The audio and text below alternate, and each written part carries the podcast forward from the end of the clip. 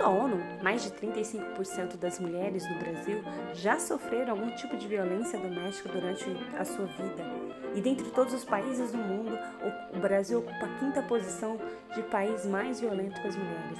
Mas o que é violência doméstica? Quais são os ciclos da violência doméstica? Como é que ela se instaura? Como é que começa? Como é que evolui?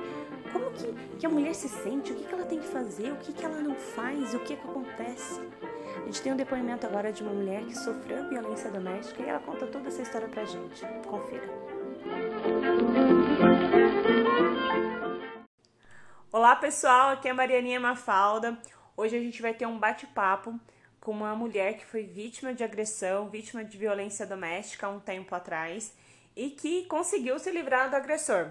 Ela vai contar um pouquinho pra gente como é que foi esse ciclo de violência, como é que ele se instalou, como que ela passou por tudo isso e como que ela está hoje. Para que essa, esse bate-papo sirva de encorajamento para muitas mulheres que estão passando por uma situação de, similar, tá bom? Primeiro, obrigada por você estar aqui hoje conversando. E primeiro eu queria saber assim, como é que você conheceu o agressor? Quantos anos você tinha? Como é que foi? Como é que tudo começou? Eu tinha 19 anos, ele tinha 21 e nós trabalhávamos na mesma empresa e foi numa festa de confraternização, tal, começamos a namorar. Foi um namoro de um ano e meio. A gente se programou para casamento, tínhamos comprado é, já móveis, o que na época que a gente é de classe média, né? Não tinha comprado uma casa, mas os móveis, as coisas para poder casar, tinha juntado dinheiro para fazer a festa e tudo programado, só que eu engravidei é, meses antes do casamento. Nós nem alteramos a data do casamento. Eu casei grávida e foi assim. Você não casou por conta da gravidez, você casou porque já ia casar, já foi um casamento planejado? Já, já era planejado. Eu já estava noiva desde janeiro e depois, quando foi em maio, eu fiquei grávida e eu ia casar em setembro. Então, eu casei, já já estava programado. Tanto é que as pessoas nem ficaram sabendo que eu estava grávida. Ah, legal. E como é que foi o namoro? Foi tranquilo? Foi tranquilo, um namoro normal, você entendeu? É, nos víamos, foi, foi tranquilo. Entendi. E como como começou o comportamento dele mais agressivo ou com alguma violência com você? É, nós fomos morar em outra cidade longe da família. E meu, meu filho nasceu e tinha poucos meses, assim, e ele não era uma pessoa que me, nunca me ajudou a olhar as crianças. Eu estava afastada de licença maternidade, então não estava trabalhando. E no meio da noite a criança começou a chorar. E eu, com a minha experiência, eu não sabia o que eu fazia, dava mamar, trocava e a criança não parava. E ele levantou muito nervoso e falou para mim que eu tinha que fazer aquela criança ele parar de chorar. E eu falei, eu não sei como, não sei como, toma ele aqui então, faça você, eu não sei, já fiz de tudo meio desesperado. Quando eu falei isso, veja se toma ele aqui, vê se você é, faz ele parar de chorar, porque eu não consigo, eu já estava chorando. Ele me bateu no rosto, me deu um tapa, né? Isso era no meio da noite, eu comecei a chorar e tal. Peguei meu filho, fiquei com meu filho por um canto, meio perdida. Aí no outro dia, ele acordou, me pediu mil desculpas, falou para mim que não ia fazer mais aquilo, que ele perdeu a cabeça porque ele tinha que trabalhar e a criança chorando, e que eu não sabia olhar a criança, que eu precisava aprender a olhar a criança. E, e aí ele acabou me convencendo que eu estava errada, que eu realmente não era uma boa mãe, que eu não sabia olhar um filho bebezinho recém-nascido, com dois meses. E eu acreditei naquilo e ele me pediu desculpa, falou que nunca mais ia acontecer aquilo. Eu fiquei com o olho roxo, com marcas roxas pelo corpo, porque ele me deu uns tapas. E, e aí eu evitei de visitar minha família enquanto eu estava roxa, né? É, eles que, queriam ver o meu filho, eu falei que eu não ia estar na cidade. E assim evitei, fiquei dentro de casa até as marcas roxas saírem. Você contou é, sobre esse primeiro ocorrido para tua família? Para ninguém. Para ninguém. Para ninguém. Porque no fundo eu achava que eu tinha alguma culpa e eu tinha uma vergonha do que aconteceu também. E como ele falou que não ia acontecer mais, eu achei que tudo bem. Você tinha vergonha de, de ter apanhado? Tinha vergonha de ter apanhado. E você no fundo também se sentia culpada por ter sido, por ter apanhado, porque eu achei que eu tinha feito alguma coisa errada. É, e aí ele começou com agressões assim, tipo assim, que eu não sabia fazer as coisas direito, que eu não sabia fazer a comida direito, que eu não sabia olhar filho. E, e eu realmente, eu tinha 21 anos, então eu morava longe da família. E naquela época não tinha internet, alguma coisa que é, nos orientavam, sim. né? Isso foi em 1986. Então não tinha essas coisas e a gente fazia pelo instinto mesmo. E, e aí eu naquela aquela dificuldade, né, pós pós nascimento de filho e ele falando que eu tava feia, que eu era não sei o quê. E foi falando, assim, eu fui acreditando, nossa, você tá muito feia, você, você engordou, ah, não sei o quê. E eu fui, fui me sentindo cada vez mais para baixo. Você se sentia feia, uma mãe incapaz, é. uma dona de casa, né? Uma mulher de lar também incapaz. É. E, é, e, filho, né? Filho, eu acho que assim, a internet hoje que ajuda bastante, mas minha mãe fala muito que filho não vem com bula, né? Cada filho é um filho e cada cada relação é uma relação, não tem como prever, consultar um manualzinho, né? ainda mais naquela época com tão pouca experiência de vida, de tudo. E, e aí, mas assim, ele falou que nunca mais isso iria se repetir. Isso, depois de quanto tempo, mais ou menos, isso voltou a repetir? Porque teve, né, todas essas, essas é, violências... Aí, menos de um ano, uns, uns meses depois, teve outra violência por pouca coisa é tipo assim, é, ele chegou um dia lá e ele era um domingo e ele falou assim: "Ah, eu tô com vontade de comer um pudim de leite condensado". Aí eu fui procurar, não tinha leite condensado em casa. E aí ele começou a falar que eu era uma dona de casa incapaz, que eu não deixava, não via o que faltava na casa, que eu não mantinha meu, meu minha dispensa em ordem, que ele não podia comer o que ele queria porque eu não cuidava da dispensa e tal. Aí começou uma discussão, aí ele me bateu pra caramba, aí ele, ele me derrubou no chão, ele me chutou, rasgou toda a minha roupa e, e foi uma agressão bem violenta mesmo, pior que a primeira. E você ficou mais tempo.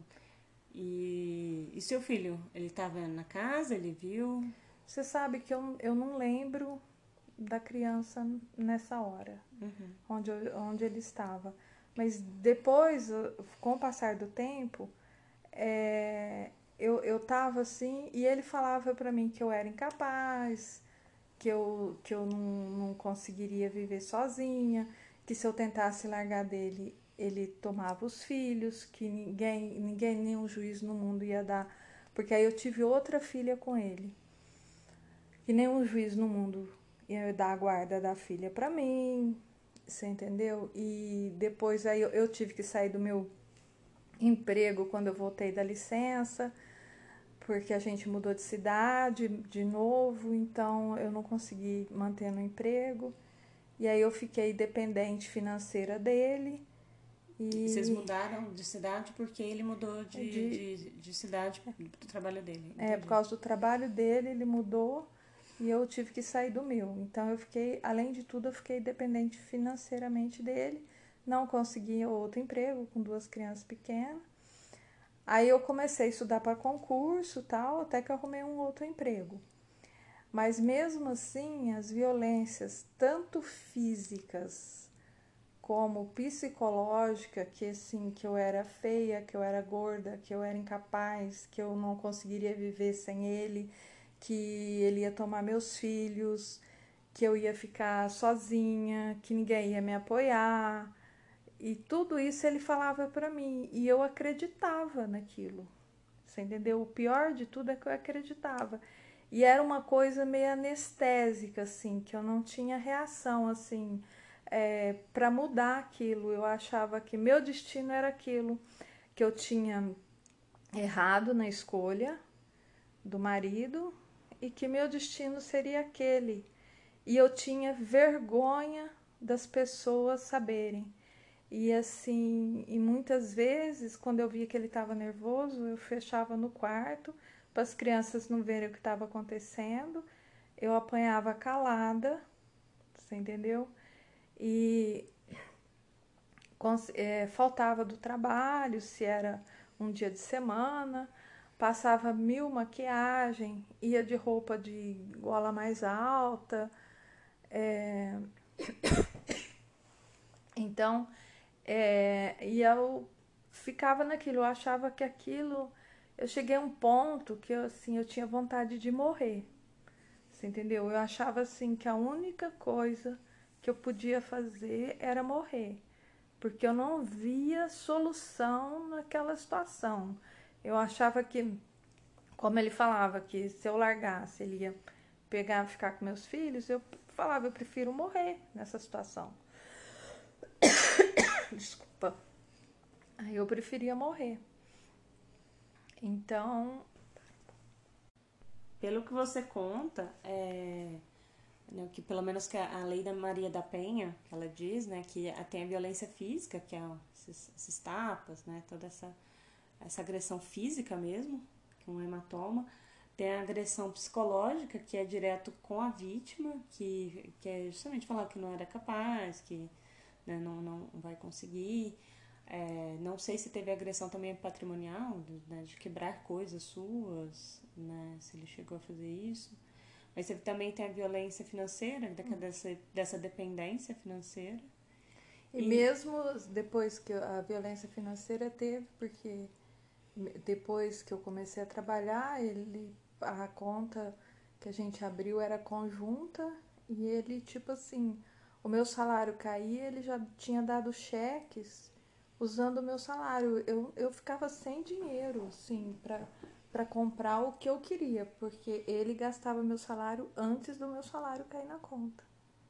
Então ele ele usava o seu o seu salário. O meu salário. Entendi. Então então era mesmo com o emprego seu, você ainda tinha essa, essa relação de, de dependência financeira dele, né? Sim, porque ele ficava com salário. E você contar, contou, chegou a contar para alguém? Não contava. Pra ninguém, nem pros seus pais? Não, eu tive vergonha. Uma vez é, eu cheguei a sair correndo de casa depois de apanhar. Fui, na época, para um orelhão, né? Que não existia celular. E liguei pro meu pai. E contei pro meu pai.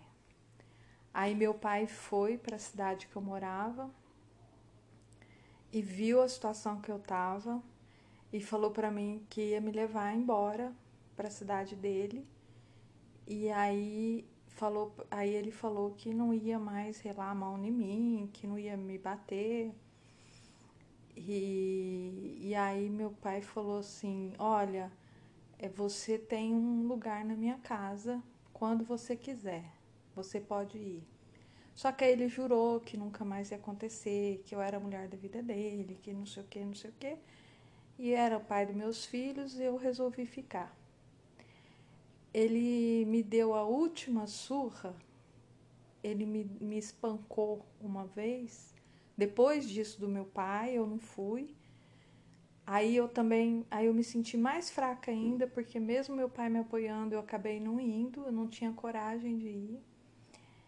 E aí eu um dia ele me espancou tanto, tanto, me chutou, me derrubou no chão, me espancou tanto que eu acordei, em vez de eu ir para o trabalho, eu fui para um advogado.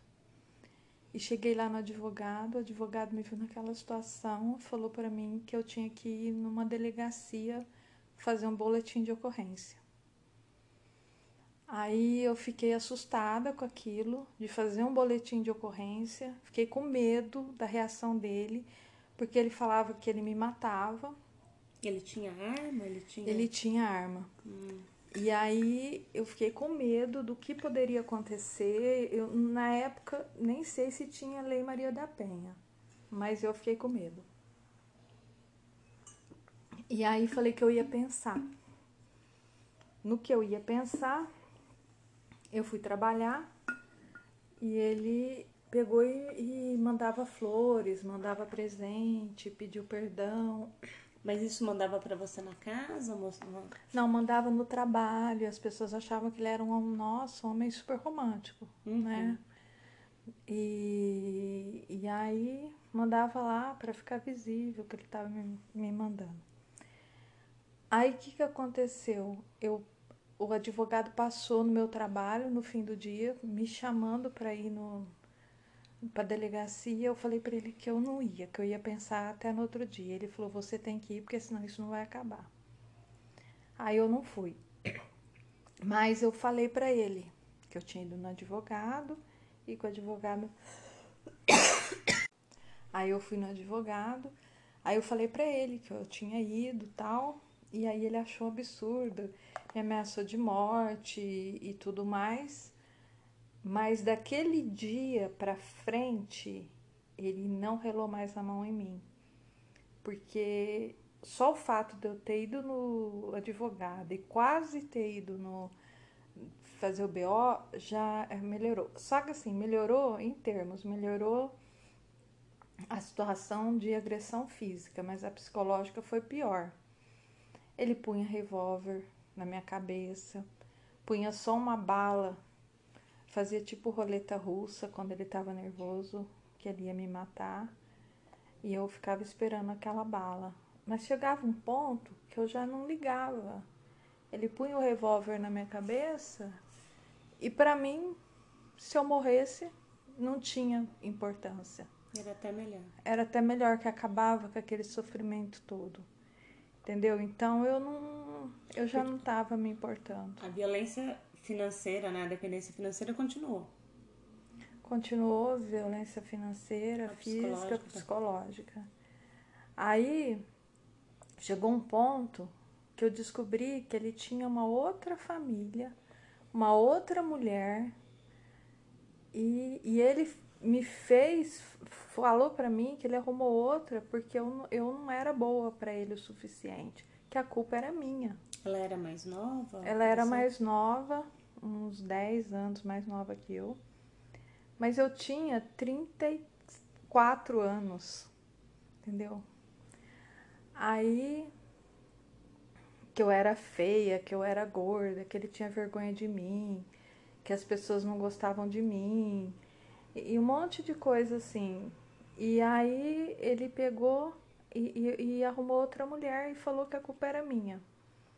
Nesse momento, eu, olha que louco. Eu fui procurar uma psicóloga para poder salvar meu casamento, porque eu não queria largar. E aí eu fiz terapia, eu levei um ano na terapia para um dia eu chegar na terapeuta e falar assim: eu não aguento mais esse casamento, me ajuda a sair dele. Eu tinha, apesar de tudo isso, eu tinha vergonha de ser uma mulher separada. Para mim, o fato de eu estar tá acabando o meu casamento era como uma fraqueza minha, porque eu não tinha conseguido manter um casamento. Olha que louco. Você entendeu? Apesar de tudo que ele tinha feito, eu me sentia um pouco culpada do fim do relacionamento, eu ter que tomar. Mas aí chegou num ponto, porque ele estava com as duas famílias. E eu meio que meio que estava até quase aceitando essa situação, você entendeu? Só que eu queria salvar meu casamento. Para você ter ideia, ele me chamava de feia, gorda, eu tenho 1,70, eu pesava um, eu, pesa, eu tenho 1,70, eu pesava 60 quilos. Bem magra. Entendeu? E tinha 35 anos quando eu me separei. Entendeu? E isso já faz quanto tempo? Já tem 20 anos. Eu tô aqui entrevistando ela, ela é linda hoje. E eu, ela mostrou algumas fotos aqui, na época ela era linda, ma maravilhosa também. Né? E não, não, não, não, tem, não condiz né? Com as críticas dele. Mas. E, e o que que, que, o que que a psicóloga conseguiu te. Ela te conseguiu ver, me, me ver que, tipo assim, um casamento não se faz só com uma pessoa. Precisa as duas pessoas quererem estar casadas. Para um relacionamento ser bom, as duas pessoas têm que estarem afim do relacionamento bom. Não adianta uma pessoa querer. Você entendeu? Que mulher nenhuma pode apanhar e achar certo. Que o que ele fazia comigo não estava certo. Você entendeu? Que, que eu conseguiria sim viver sem ele que eu conseguiria sim me manter, que eu poderia ter que abrir mão de algumas é, regalias por, por viver só com meu salário, mas que eu conseguiria me manter e que eu seria feliz com menos, você entendeu? Porque até na hora da separação ele me lesou financeiramente, porque ele não aceitava, depois de tudo isso, ele não aceitava a separação, me ameaçou de morte. Só que eu cheguei num ponto que eu estava tão determinada a separar que nada iria me impedir. Eu falei para ele assim: eu prefiro morrer do que viver com você. Eu não vou viver com você mais. E eu estava determinada.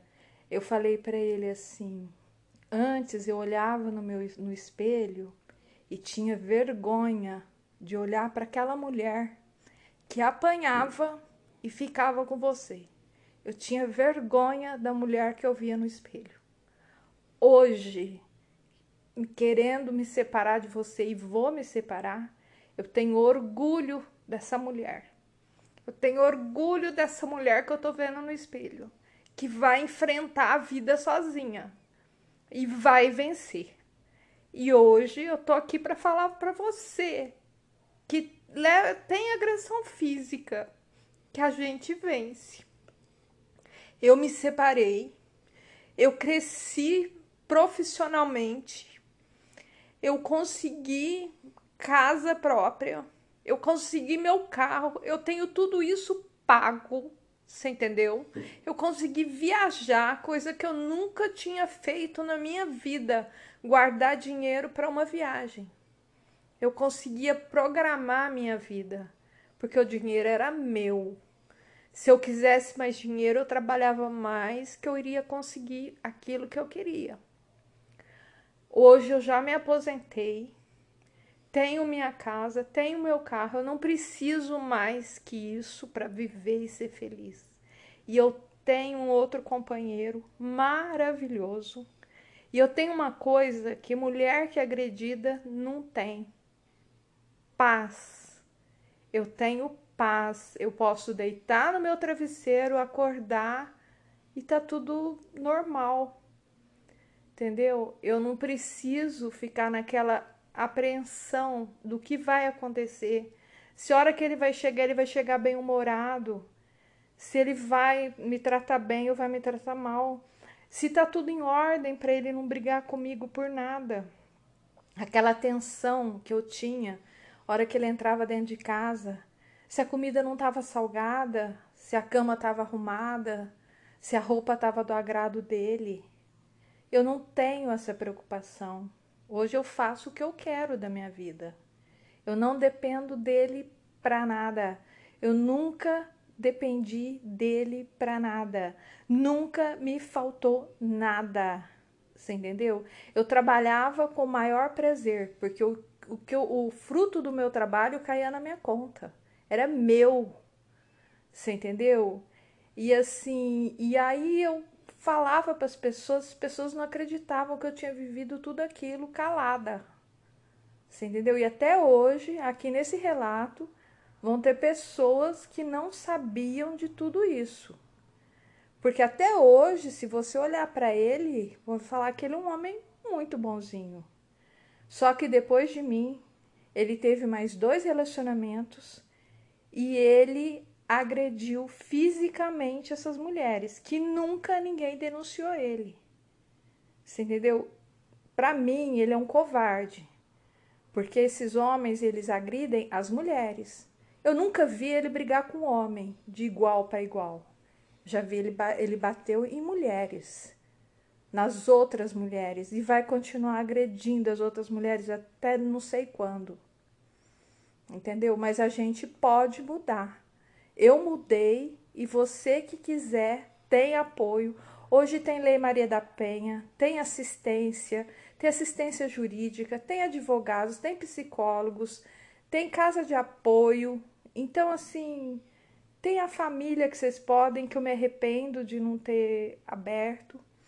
Então, assim, vão à luta, vão à luta que a gente consegue a gente vai conseguir sim acabar com isso, sair desse ciclo. Eu quero que mais mulheres. Se uma mulher, com esse meu relato, conseguir se livrar do seu agressor, para mim já valeu a pena esse depoimento. Muito bom.